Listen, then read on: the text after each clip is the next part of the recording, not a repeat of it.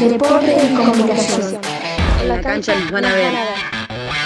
Primera Escuela de Formación Arbitral con orientación en deporte social, abrió sus puertas Juegue, una iniciativa que busca ser un puente entre la participación de jóvenes en la comunidad y su inserción en el ámbito profesional del deporte. Su coordinador, Fabián Daloisio, comparte más detalles. Es la primera escuela destinada a la formación de árbitras y árbitros con orientación en deporte social y nace con el objetivo de generar procesos de capacitación en jóvenes que posibiliten su inserción laboral en espacios deportivos comunitarios. Es decir, posibilitar espacios donde los jóvenes y las jóvenes sigan vinculados a los clubes donde jugaron, donde crecieron y de donde son parte. De alguna manera es aprovechar esas identidades colectivas, esas trayectorias barriales y deportivas de los y las jóvenes de los clubes de barrio para sumarlas como experiencia a una formación de un nuevo rol. En este caso, jugar los partidos, pero como árbitras y árbitros. Cuando decimos con orientación en deporte social, hablamos de una formación que tiene como horizonte el abordaje comunitario de una práctica colectiva, como es el fútbol barrial, e incorporar en esa trayectoria y en esa capacitación la inclusión de las diversidades, prácticas profesionales con mirada inclusiva, el respeto a los derechos humanos, la prevención de las violencias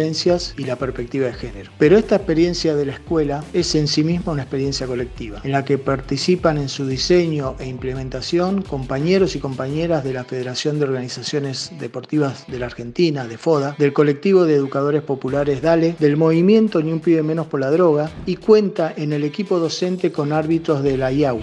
Arrancó Relatoras Argentinas. Se trata del certamen conducido por Mariano Pelufo que buscará la mejor relatora de fútbol de Argentina de martes a viernes a las 22 y domingos a las 21 por la TV pública. 16 aspirantes de distintas partes del país disputan la Liga de Relatoras, quienes son evaluadas por Viviana Vila, Walter Nelson y Miguel Titi Fernández.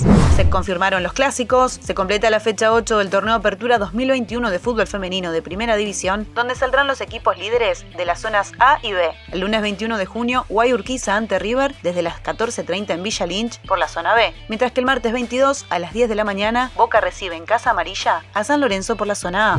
La ilusión de las Pumas, la selección femenina Rugby 7 se encuentra en Mónaco donde disputará el grupo A del preolímpico que entrega dos plazas para Tokio. Este sábado 19 de junio se medirá ante México y Samoa y el domingo 20 se enfrentará a Rusia. El fútbol femenino ya es profesional en España. Luego de una jornada histórica, la comisión directiva del Consejo Superior de Deportes declaró por unanimidad la profesionalización de la disciplina. Informó Yamila Castillo Martínez.